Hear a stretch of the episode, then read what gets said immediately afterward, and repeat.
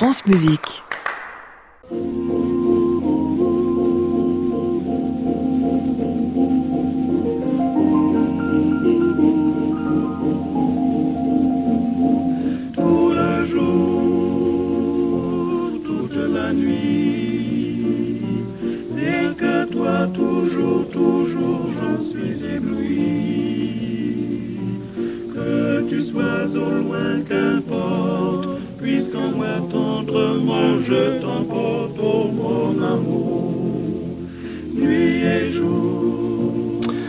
Bonsoir à tous et bienvenue dans le Classic Club sur France Musique, l'émission que vous euh, écoutez chez vous tous les soirs à 22h, à laquelle vous pouvez assister en direct depuis l'hôtel Bedford à Paris, l'émission aussi que vous pouvez podcaster jusqu'au bout de la nuit en passant par francemusique.fr. L'imaginaire est ce qui aspire à devenir réel. C'est ce que disait, je crois, euh, André Breton. Les personnages imaginaires aspirent aussi à la réalité. C'est ce qu'a offert à un certain Georges Vinteuil, Jérôme Bastianelli, Vinteuil, celui de la sonate Il en sera question en deuxième partie de programme avec la vraie vie de Vinteuil que Monsieur Bastianelli nous offre aujourd'hui comme si elle était vraie. Mais nous allons commencer cette émission avec un hommage, un hommage pour un organiste qu'on aimait beaucoup, que j'avais reçu maintes fois. On a appris sa disparition ce week-end. C'est euh, Jean Guillou que nous évoquerons avec euh, Vincent Varnier et Jean-Baptiste Monod. Nous sommes ensemble jusqu'à 23 heures. Bienvenue à tous dans le Classic Club.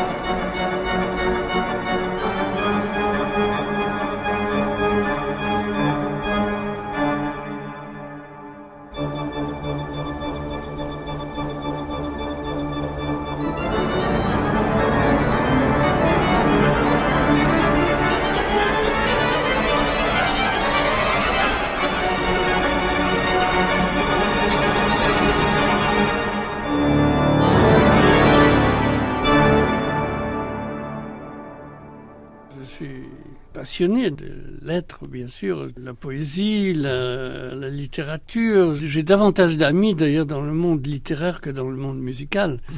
Et pour moi, c'était plus ça, ça m'apportait beaucoup enfin, plus que de plus que de parce qu'on peut pas, parce qu'on peut pas parler de musique on peut pas discuter sur la musique. Euh, euh, jouer écrire euh, on peut penser musique mais pas penser sur la musique on peut penser musique et pas sur elle. C'était euh, Jean Guillou, il y a une dizaine d'années, je l'avais invité dans le magazine, je crois que c'était pour ses 80 ans ou quelque chose comme ça. On réécoutera cette voix euh, tout au long de cette émission. Je salue euh, Vincent Varnier et Jean-Baptiste Monod. Bonsoir messieurs. Bonsoir. Vincent Varnier, organiste, Saint-Étienne Dumont, auteur d'un livre dont on a parlé récemment, Les grands organistes, avec avec Renaud Machard. on sait que vous connaissez l'instrument et ceux qui l'ont fait comme votre poche. Et puis Jean-Baptiste Monod, vous, organiste à Rouen, de l'abbatiale Ancien élève, ami très proche de, Jean Guillot. Alors merci à tous les deux d'avoir bien voulu nous parler euh, de, Jean ce soir, parce qu'il se trouve qu'on a pris donc sa disparition à l'âge de 88 ans. Ce week-end, on va évoquer sa mémoire, on va l'entendre jouer euh, également. Il y a quelques instants, la toccata de Prokofiev, euh, qui était là sous ses doigts, de manière littéralement bah, hautement virtuose. Hein. C'était avant tout, peut-être pas avant tout, mais c'était l'une de ses particularités aussi, Vincent. Un technicien incroyable, Jean Guillou. il, a, il a fait une irruption dans le monde de l'orgue très remarquée euh, il a mené cet instrument vers des rivages insoupçonnés. N'oublions pas que lorsque Guillou euh, commence sa carrière au milieu des années 50, il est pris un peu en étau entre les tenants je dirais, du post-symphonisme à la, à la Dupré, du néoclassicisme d'André Marshall, il se reconnaissait pas dans ces deux esthétiques, et en même temps, des organismes de sa génération, qui redécouvraient la musique ancienne, comme Michel Chapuis, comme Marie-Claire Alain, etc. Et là non plus, il n'a pas suivi ce courant. C'était un peu une sorte d'ovni hein, dans, le, dans le monde de l'orgue. Effectivement, un pianiste virtuose phénoménal, qui fait des transcriptions. Pardon, vous avez dit pianiste, parce qu'il l'était aussi. Hein. Il était aussi ah, un pianiste virtuose, bien sûr, et on comprend beaucoup de choses dans sa dans, sa, dans son geste organistique à, au prisme de, de, de, du côté pianistique.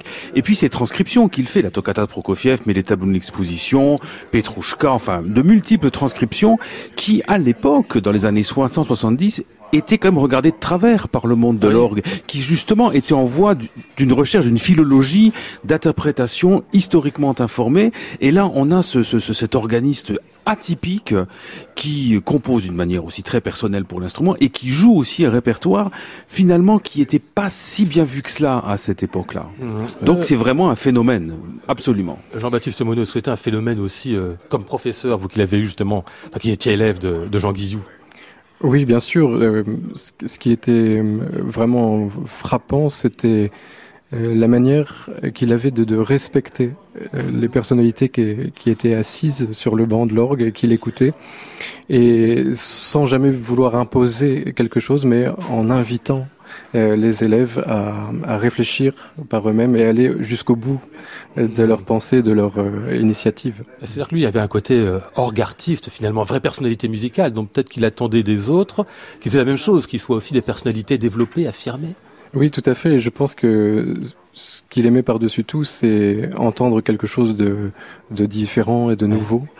Et donc il nous, il nous invitait euh, à faire cela. Oui. Il y a quelque chose qui frappait immédiatement quand on rencontrait euh, Jean Guillou, c'était le corps du personnage, c'était son regard aussi qui était absolument, enfin d'une sorte de limpide comme ça, d'eau verte, bleue, je ne sais mm. même plus. En tout cas, on se souvient de ça immédiatement, hein, Vincent. Ah ben, il, il, avait euh, un, un, contact avec le public qui relevait de la fascination, de la divination. Euh, il y avait quelque chose de chamanique hein, dans la manière dont Guillou a abordé le récital d'orgue. C'était un rituel presque sacré et il fascinait les gens par cette silhouette filiforme, ce regard bleu d'acier qui vous pétrifiait. Et en même temps cette bonté. Euh, c'est vrai. Et en même temps, je, vous disais, il a, il a eu des rapports compliqués avec la France, hein, ah euh, puisque voilà, hein, c'est quelqu'un euh, qui qui était entier, qui détestait l'académisme, hmm. qui détestait l'académisme et qui a qui a finalement développé sa carrière aussi d'une manière anti-académique puisqu'il part en Allemagne. Euh, il, euh, il va finalement revenir, on, le saura plus tard, euh, au milieu des années 60. C'est une carrière française un peu d'amour-haine hein, et compliquée, absolument. Pour ça il a refusé d'ailleurs la, la, Légion d'honneur, c'est ça, hein, Jean-Baptiste. Hein, et il a expliqué d'ailleurs pourquoi. Hein. Oui, tout à fait. C'est euh, un moment où, où, il, a, il, a, voulu dire, je pense, euh, une chose importante ici en France, c'est la, la, reconnaissance euh, du, du, du, travail de, de, des musiciens et des, des compositeurs comme ils pouvaient l'être. Et il avait dit qu'il il aurait préféré euh, que l'on joue une de ses symphonies oui, euh, plutôt que de lui remettre une, une récompense. Ah ouais, une médaille. Il voulait pas la médaille, ça. Voilà. Venant de la France euh, en particulier. On va donc euh, bah, écouter encore un peu ici Jean Guillou à l'orgue de la musique de Bach qu'il a beaucoup joué, qui faisait partie de son cœur de répertoire. Je ne sais même pas. Enfin, vous allez me dire, c'est au cœur du répertoire de tous les organistes, non, Bach? Oui, ça reste quand même une, une référence euh, incontournable et puis euh, c'est une œuvre euh, extrêmement riche, ouais. extrêmement. Mais Guillaume, lui, par exemple, a pas voulu l'intégraliser. Euh, si, il l'a, fait à plusieurs reprises. Ah bon, pardon. Oui, oui. Mais pas, pas au disque, comme il l'a fait en concert. Euh, il l'a fait, euh, enfin du moins en concert, mais ça a été aussi, c'est sorti en, en disque, ah, le, live, pardon. Des, oui, oui, ah, à Saint-Eustache, mais il avait déjà travaillé sur une intégrale. Donc euh, à Zurich également. Ah, oui, oui. ah ouais, non, donc il était vraiment bien centré là-dessus. Bon, très bien. Jean-Sébastien Bach euh, par Jean Guillou.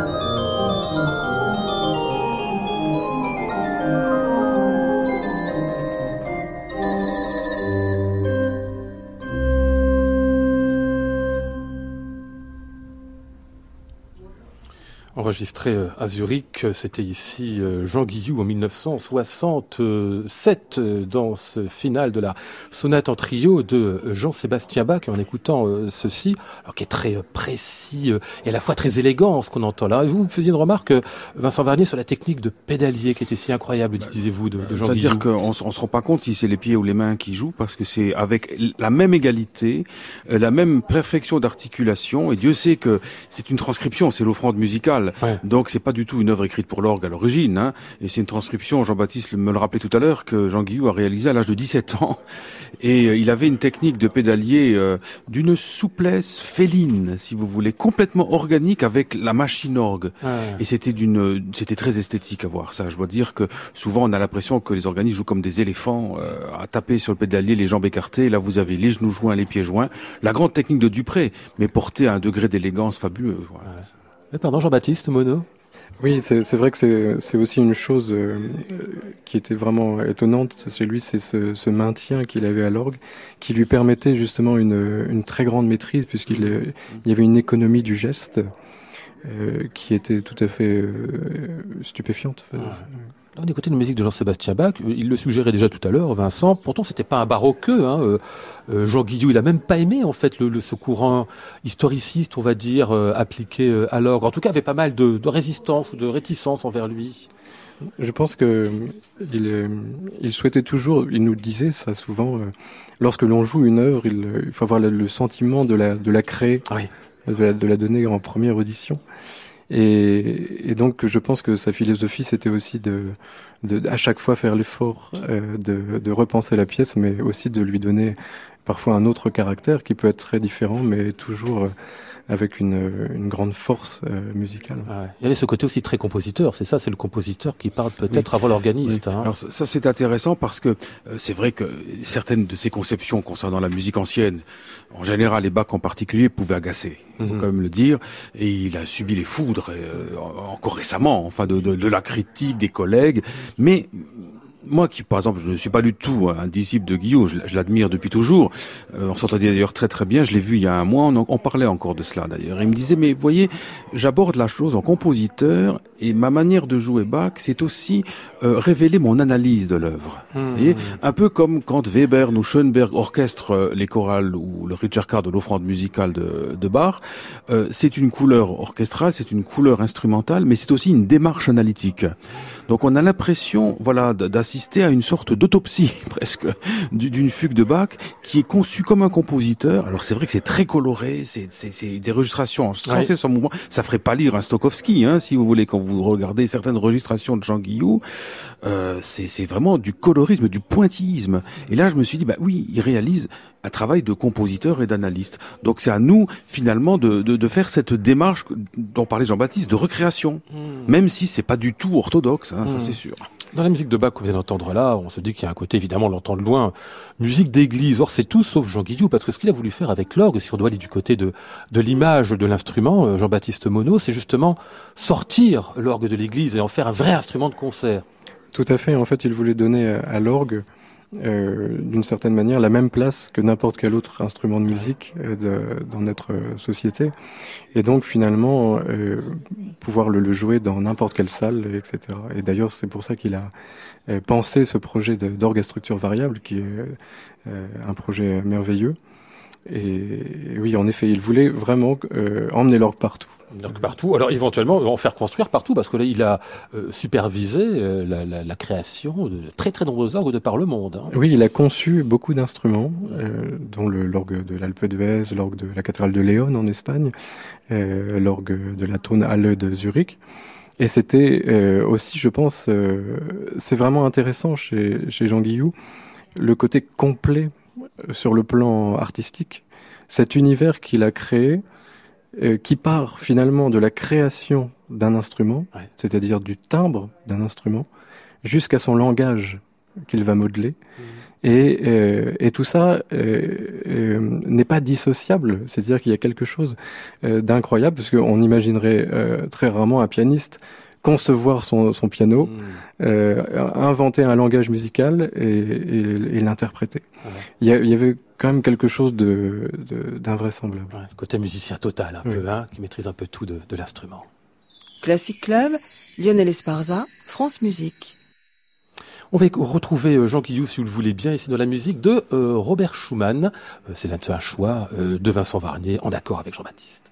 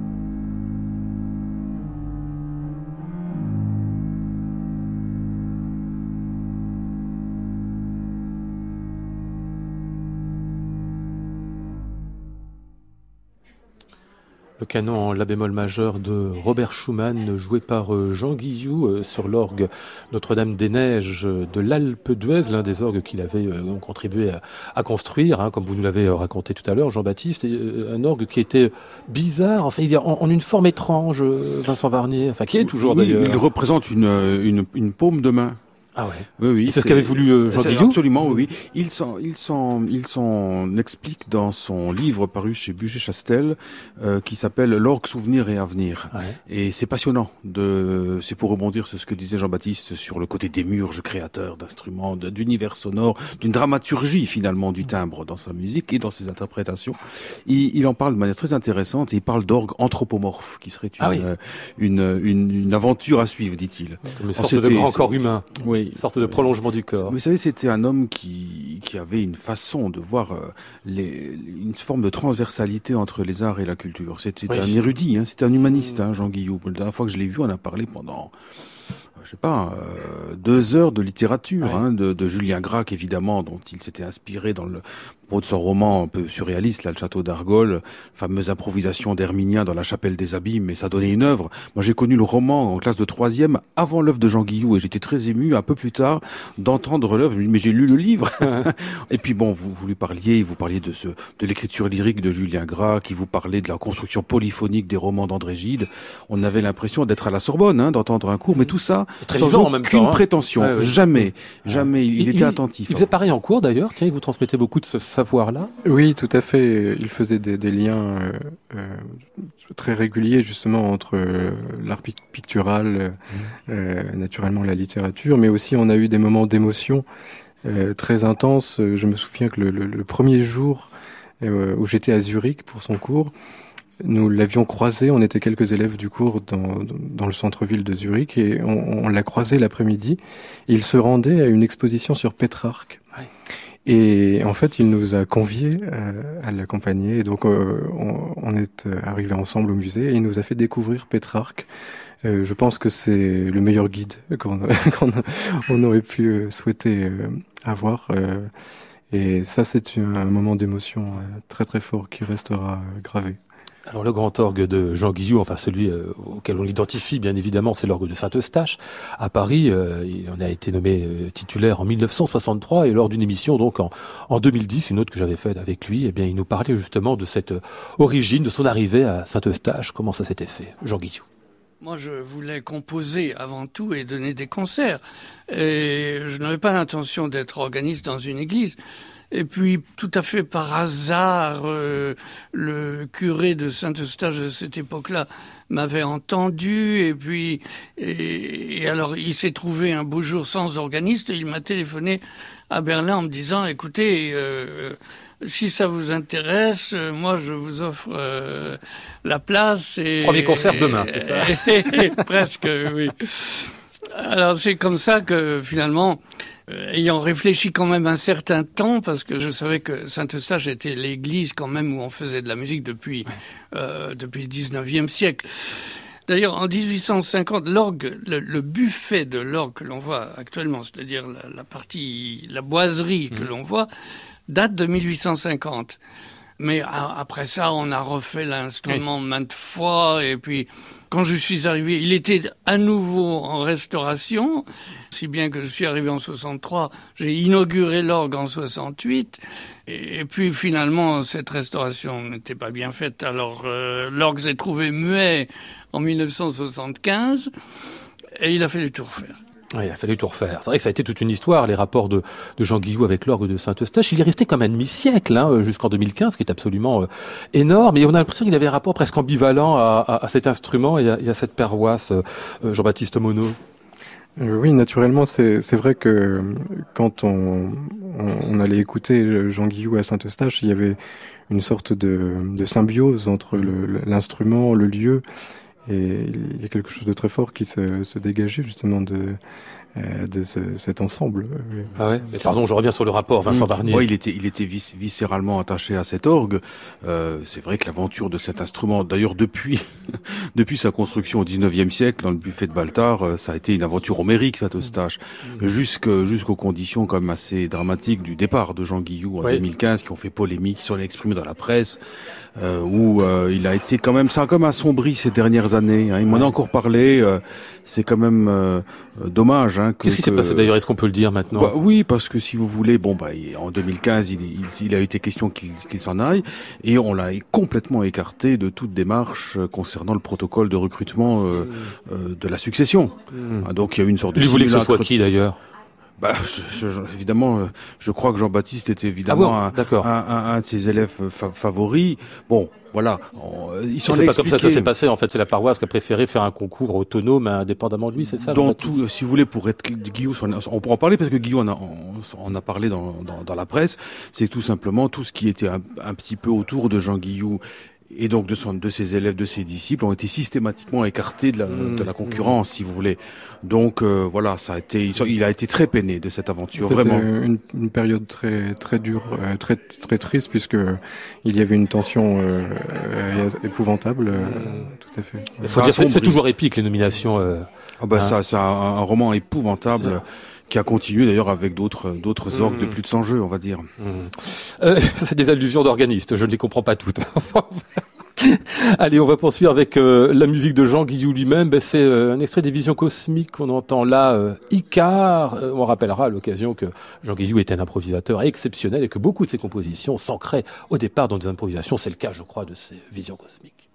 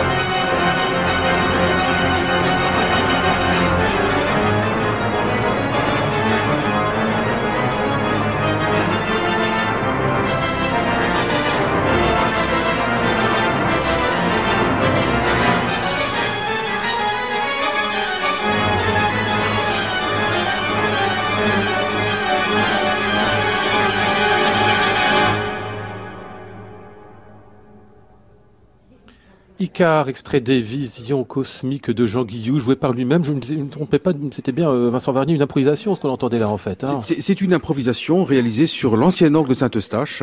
Euh, donc euh, c'était en hommage aux, aux, premiers hommes qui ont qui ont alluni finalement ah euh, en 1969. À la conquête lunaire, oui, c'était l'œuvre de 69 d'ailleurs aussi. Hein. Absolument. Ça a été apprécié d'ailleurs cette œuvre-là à l'origine parce que je me dis ça doit détonner complètement dans, le, paysage, contemporain et organistique, c'est ça de l'époque. C'était juste inouï, absolument inouï. Le concept déjà d'improviser euh, sur un, un élément d'actualité mondiale comme ça, euh, associer l'orgue à cela, et ensuite le geste de l'improvisateur devient une composition puisqu'il quelques temps plus tard il, il, a réécouté ses œuvres et il s'est dit bah, je vais peut-être pouvoir en faire une œuvre écrite. Et ça a donné un cycle de sagas qui reprennent les, les six improvisations de l'époque. C'est sa manière de composer, euh, Jean-Baptiste Monod? Euh, je pense que le geste est très présent dans, dans, dans la musique de, de, Jean Guillou et qu'il est très attaché justement à cette dimension euh, bah, spontanée du, du, geste. Mais là, ce qui est impressionnant dans ce qu'on vient d'entendre, c'est l'énergie, euh, cette énergie euh, incroyable qui était en lui euh, et, et qu'il transmettait à, à, travers l'attraction de l'orgue comme ça.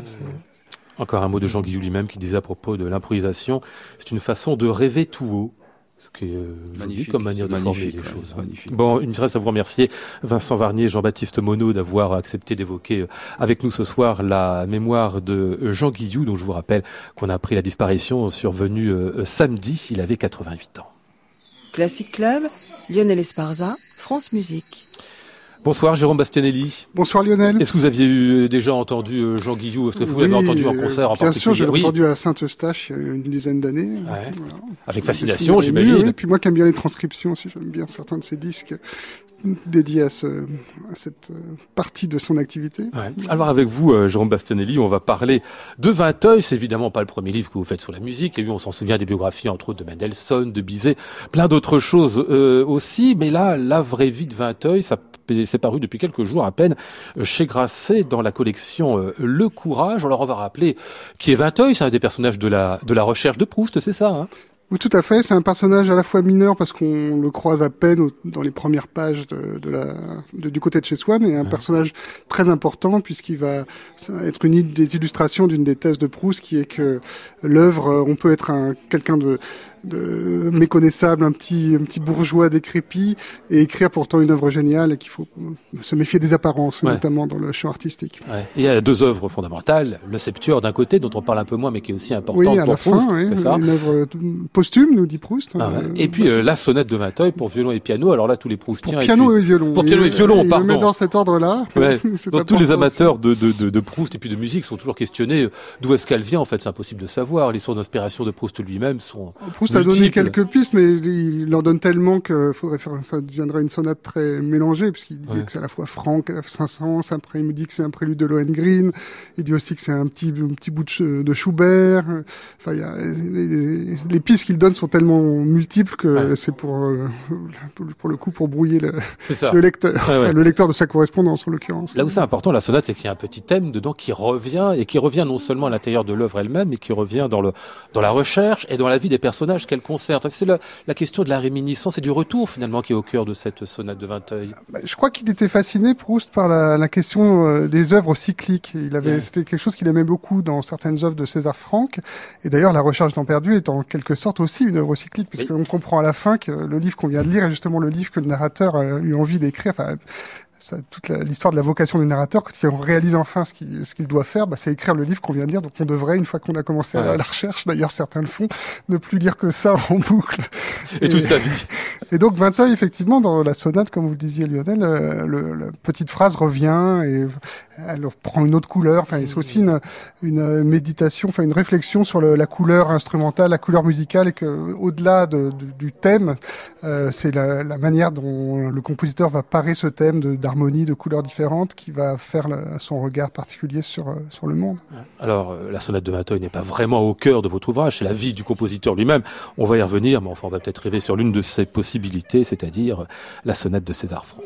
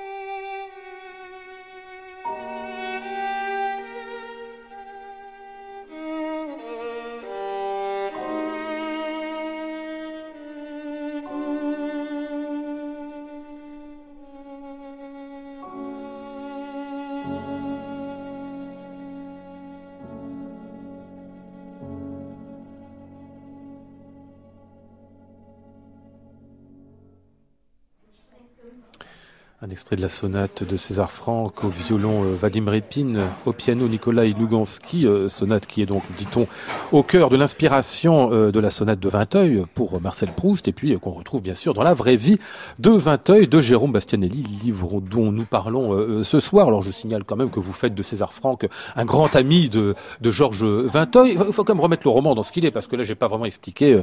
Jérôme Bastianelli, vous inventez en fait un Vinteuil comme s'il avait vraiment existé, et du coup vous le remettez dans la vraie histoire de la musique dans la vraie histoire politique du 19e siècle. J'ai essayé de, de, croiser la fiction en me basant d'une part sur les peu d'éléments que Proust donne sur ce Vinteuil, et d'autre part sur les nombreux éléments qu'on trouve dans l'histoire de la musique et de l'histoire politique de la France au XIXe siècle. Avec, euh, par exemple, j'avais jusqu'alors pas réalisé que euh, César Franck se marie le premier jour de la Révolution de février 1848. C'est un fait tout à fait réel, et ça explique pourquoi dans mon roman Georges Vinteuil ne peut pas assister à la noce de son, au mariage de son meilleur ami, parce que quand il se rend euh, sur place à l'église, il est effrayé par les, les manifestants qu'il croise, et comme c'est quelqu'un d'un peu timide, il rentre chez lui. Donc donc c'est pour ça que dans les registres, malheureusement, on ne trouve pas le don de Vinteuil, mais évidemment, il était invité à la DOS. Voilà. Donc c'est un exemple d'entrecroisement d'une fiction et de faits réels que j'ai voulu euh, essayer de faire. Alors euh, du côté des, des, des, faits réels, évidemment, les compositeurs entre guillemets célèbres que Vinteuil va croiser, euh, César Franck, Lalo, Castillon, quand même, un petit peu moins célèbre, mais qu'on connaît quand même. Puis vous êtes allé en chercher d'autres. Je me suis dit, ceux-là, ils sont faux. Donc après, je suis allé sur Wikipédia pour voir s'ils étaient faux. Non, Pierre Zimmermann a existé, Ernest Fanelli a existé. Ernest Fanelli, c'est un cas très très intéressant parce que c'est quelqu'un qu'on découvre en 1913 euh, qui a eu une, une, une, une, célébrité qui a, qui a, duré quelques mois, euh, grâce à Pierre Ney d'ailleurs. C'était quelqu'un qui avait fait pris des, des, cours au conservatoire avec euh, Delibes. Il, il, avait été viré du conservatoire, mais on ne sait pas exactement pourquoi. Puis en 1913, il vivait de, euh, de travail de copie, donc il va montrer, euh, il cherchait du travail, il va montrer à Pierre Ney les copies qu'il fait. Pierre Ney trouve que son écriture est magnifique. Il dit ah bah c'est quoi en plus l'œuvre que vous m'apportez? Bah, c'est des esquisses symphoniques que j'ai composées il y a bien longtemps. Alors, Pierre Ney trouve oh mais c'est incroyable quand même. Il fait jouer ça et il y a il y a beaucoup de succès, on en parle beaucoup dans les journaux, et euh, on pense que, que Proust, à ce moment-là, il, était en fin de rédaction de Du côté de chez Swann, et il a pu s'inspirer, c'est quelqu'un qui, un écrivain qui qui s'appelle Cécile Leblanc, qui a écrit sur ce sujet-là, qu'il a pu s'inspirer d'extraits, de, phrases, de, de, critiques de concerts ah euh, qu'il a lu dans les journaux mmh. pour parler de la musique de Vinteuil. Il y a des, il y a des euh, similitudes assez, assez troublantes quand on compare les critiques de journaux de, des concerts de Fanelli et le, ce que dit Proust de la, de la sonate de, de, de, de la sonate de Vinteuil? Et du coup, ben, dans mon roman, Fanelli devient un, un disciple oui, de, de, Vinteuil. Voilà. C'est marrant parce qu'on se dit bien, Jérôme Bastianelli, vous êtes un Proustien, euh, pas fanatique, le mot est pas juste, mais absolument passionné. C'est-à-dire qu'il n'y a pas seulement les, les quelques notations que, que Proust distille sur, sur Vinteuil qui, qui, qui apparaissent et qui vous inspirent, mais à peu près tout l'univers proustien qui va aussi se miroiter là-dedans. Bah, c'est difficile de pas évoquer un peu Proust, effectivement, surtout que dans le roman, euh, le narrateur rencontre euh, rencontre Vinteuil, donc il fallait à un moment que Proust, le vrai, euh, puisse lui aussi rencontrer Vinteuil quand il allait à Illier, donc effectivement ça me paraît, ça, ça m'a, ça a été un des, aussi une des grandes questions qu'il fallait que je résolve, c'était de savoir est-ce que le mon Vinteuil allait rencontrer le narrateur de la recherche ah perdue ou le vrai Proust? J'ai opté pour la deuxième option. Cela dit, j'espère euh, ne pas avoir fait un ouvrage qui s'adresse uniquement aux spécialistes de la recherche. J'espère que ceux qui n'ont pas lu Proust euh, et qui lisent ah oui, l'ex pourront euh, avoir envie de lire Proust. Ça serait évidemment un, motif de satisfaction pour moi. Mais j'ai aussi essayé de montrer, d'en profiter pour montrer quelques quelques opinions de Proust sur la sur la la musique, sur l'art en général, et de mmh. distiller ça au cours de, de, ma, de ma narration. Vous avez dû vous amuser avec tout ça quand même, parce que c'est vraiment un ah, jeu avec le vrai et le faux qui est un petit peu abyssal. Hein. ça m'a beaucoup plu. Vous savez, je vais citer Proust à nouveau, il y a une phrase de Proust dans une préface, il dit « Quand on travaille pour plaire aux autres, on peut ne pas réussir, mais les choses qu'on fait pour se contenter soi-même ont toujours une chance d'intéresser quelqu'un. je ne sais pas si j'intéresse quelqu'un. si vous m'avez invité, c'est sans doute que je vous ai un petit temps soit peu intéressé, mais en tous les cas, je me suis beaucoup, ça m'a beaucoup plu. J'ai fait quelque chose qui me plaisait et je me suis beaucoup amusé à lire, à écrire ce livre. C'est vraiment le livre que j'avais envie de lire, donc c'est c'est pour ça que je l'ai écrit. En fait. Parce que m'a bien amusé, c'est en effet faire le, jeu de piste. Pardon, c'est idiot, mais entre le vrai et le faux, par exemple, quand je vois apparaître un, un Louis Berger, c'est pareil. Je vais chercher est-ce qu'il est vrai, est-ce qu'il est faux, celui-là? Non, mais alors ça, c'est une notation proustienne. Voilà, parce que dans les premiers manuscrits de, de Proust, Vinteuil s'appelle pas Vinteuil, mais s'appelle Berger. Ouais. Alors je me suis dit qu'il bah, fallait que je fasse apparaître d'une manière ou d'une autre un berger. Ah ouais. qui- Alors vous en faites bien évidemment euh, de ce Vinteuil euh, un wagnérien, et d'ailleurs il traverse finalement toute la dé- découverte du, du monde wagnérien par les Parisiens des années euh, 1860. Il se trouve à la, à la première audition parisienne du Prélude de Tristan, ou encore au scandale de, de Tannhauser. Donc c'est aussi un autre lien euh, proustien qui se crée là. Oui, on sait que Proust aimait beaucoup Wagner. hein. Il en parle d'ailleurs dans la Recherche temps perdu. euh, Tristan, Parsifal sont, sont tout à fait présents. On sait qu'il avait été vraiment émerveillé par la découverte de l'œuvre de Wagner. Et bah du coup, je me suis dit qu'il fallait que Vinteuil aussi euh, découvre Wagner, se soit, soit inspiré par Ah. Wagner, malgré euh, Vinteuil qui est dans, dans ce que nous dit Proust, et du coup dans mon roman est quelqu'un d'un peu réservé, d'un peu conservateur, Ouais. d'un peu. Donc il trouve que C'est plus Bruckner que Wagner, Voilà, hein. puis la, la figure de Wagner révolutionnaire, interdit de séjour en Allemagne pour Ouais, sa affaire de participation. mœurs. voilà. Euh, bon, euh, donc tout ça, ça l'effraie un peu, mais malgré tout, euh, il trouve que la musique de Wagner est tellement euh, sublime, tellement nouvelle qu'il peut pas s'empêcher de l'aimer, euh, malgré les euh, différences euh, Ouais. sociales qu'il qu'il ressent. C'est pas Wagner qu'on va écouter ici, mais euh, Saint-Saëns, parce qu'il se trouve que le, le septuor de Saint-Saëns fait partie aussi des supputations possibles sur euh, la musique de Vinteuil chez les Proustiens, peut-être chez Jérôme Bastianelli.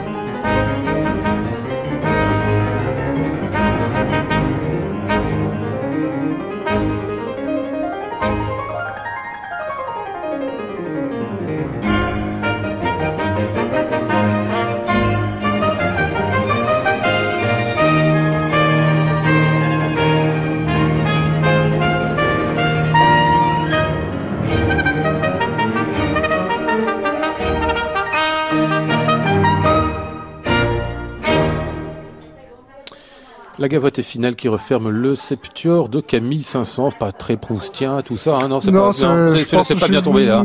Si, c'est une question qu'on peut se poser. Est-ce que Proust a choisi euh, septuor en pensant à, à cette œuvre-là, qui est un peu peut-être un peu trop légère pour euh, pour euh, pour Vinteuil, mais certains disent qu'il a choisi le Septuor parce que Septuor c'est presque Proust. Il, y a juste, c'est presque une anagramme de Proust. Il, y, a, il y a, ah, juste le E. Il faut, faut rajouter. Ah, vous retirez le E de Septuor, et vous avez vous avez Proust. Voilà, Parce que le caractère, lui, pour le coup, était assez loin de, de, de l'esprit de la recherche. on imagine la musique du Vinteuil quand même plus, plus, un peu plus austère, plus sérieuse, et, pas ce clin d'œil que Saint-Saëns avait écrit pour un copain, euh, un polytechnicien d'ailleurs. Ah oui, comme, comme vous, soit dit en passant. Hein. Voilà, c'est pour ça que je me ferai cette parenthèse. Je la referme aussitôt, ça n'a aucun rapport. Pardon d'avoir évoqué ce, Ma modeste biographie. la vraie vie de Vinteuil, elle est quand même, enfin, sa vie en tout cas personnelle, telle que vous la racontez, euh, Jérôme Bastianelli, pas absolument passionnante. C'est d'ailleurs évidemment dans l'idée aussi de, de l'ouvrage, puisque c'est ce que dit Proust finalement. Ne confondons pas la vie et l'œuvre, donc la vie peut être relativement euh, austère, limitée, voire même médiocre, et l'œuvre est totalement autre chose. Oui. Mais en revanche, quelque chose qui fait euh, qui fait presque romanesque, c'est sa fille que vous nommez parce que chez, chez Proust, elle n'est pas nommée. Rappelez-nous euh, l'épisode auquel assiste ah caché le narrateur. voilà, donc sa fille est lesbienne, la fille de Vinteuil. Elle a pas de prénom, donc moi je suis obligé de lui en donner un. Je l'appelle Pauline. Et le, le narrateur, quand il est adolescent, quand il est euh, donc à Combray. Il assiste caché dans un buisson à une scène. Il voit chez le Vinteuil est mort à ce moment-là, mais il voit la fille euh, de Vinteuil et son amie, qui n'a elle ni nom ni prénom, s'embrasser et cracher sur la, le portrait du, du, père. Alors ça le, ah. ça le choque beaucoup. de sacrilège. Et on apprendra plus tard que c'est pourtant, malgré ce, ce, comportement sacrilège à l'égard de Vinteuil, que c'est la fameuse amie de la fille qui va déchiffrer patiemment les manuscrits de Vinteuil, les reclasser, et que c'est grâce à finalement grâce à ce travail que l'œuvre posthume de Vinteuil va être connu, et notamment ce septoire absolument incroyable. Donc euh, là aussi, il y a un décalage entre l'acte euh, social et l'acte euh, artistique, puisque cette fille Vinteuil aurait pu ne pas être euh, très satisfait. Finalement, c'est grâce à elle que son œuvre restera dans nos mémoires. Pas très satisfait parce qu'elle aime ce cas-là, mais lui, il est très rigoureux, ah très austère dans ses manières et très, euh, bah oui, c'est ce que tranché. Proust, nous dit que le narrateur avait, avait très peur de le rencontrer quand il était enfant dans les rues de Combray parce que il était très, euh, très attaché à la bonne tenue vestimentaire, aux bonnes manières et que dès, qu'il y avait un bouton mal attaché ou un cheveu mal peigné, il faisait une remarque un peu désobligeante. Est-ce que c'est facile de se représenter la musique de Vinteuil telle que la parle Proust? C'est comme quand on fait des portraits, c'est moins pour décrire les choses que pour brouiller les pistes, hein, parce qu'il parle de, chromatisme quasiment wagnérien d'un côté, de grandes innovations. Y a, on a presque l'impression d'un esprit un peu classique. Enfin, c'est très contradictoire la musique de Vinteuil. La musique de Vinteuil, oui, c'est d'ailleurs c'est euh, il y a beaucoup de compositeurs qui se sont amusés à essayer de récréer à partir de ce que Proust dit des, des vraies fausses sonates de Vinteuil. Il y a Gérard Pesson par exemple, euh, Heinz Werner Henze aussi qui avait fait la musique de Un amour de soi, le film de le film de Volker Schlöndorff.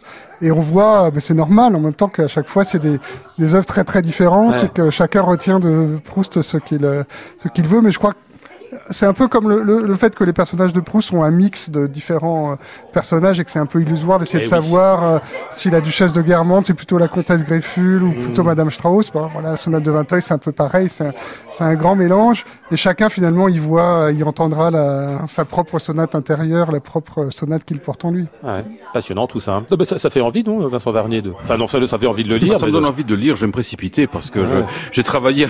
le hasard fait que avant-hier j'ai travaillé avec mes élèves sur la sonate de César Franck et évidemment j'ai fait des allusions à Vinteuil. Ah ouais, Allez, la vraie vie de Vinteuil, c'est donc le roman de Jérôme Bastianelli qui vient de paraître chez euh, Grasset. On va refermer cette évocation. Bah, encore sens, mais là on est plus près évidemment de la de la petite phrase puisqu'elle, euh, voilà, ce serait l'une de ces sonates euh, inspirantes, si j'ose dire, l'adagio de cette œuvre de Saint-Saëns.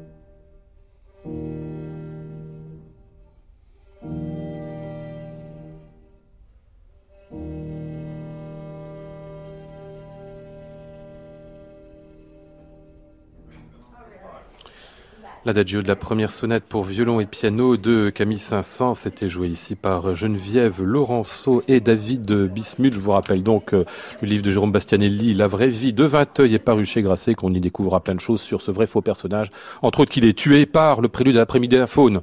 C'est Debussy qui le tue, c'est ça, hein, Jérôme Voilà. hein? Vous n'avez pas Debussy, c'est ça? Si, si, j'aime beaucoup, mais justement, il aime tellement Debussy que ça lui fait un choc Ah émotionnel. voilà, euh, il en fort, meurt. voilà. Voilà. Merci messieurs de votre visite de ce soir. Merci à Merci. vous.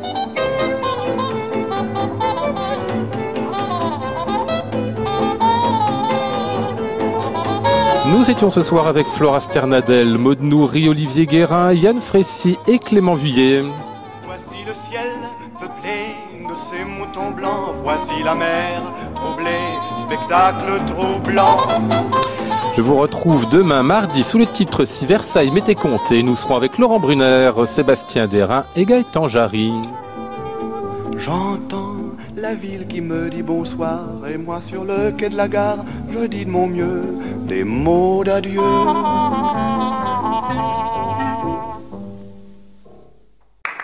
À réécouter sur francemusique.fr.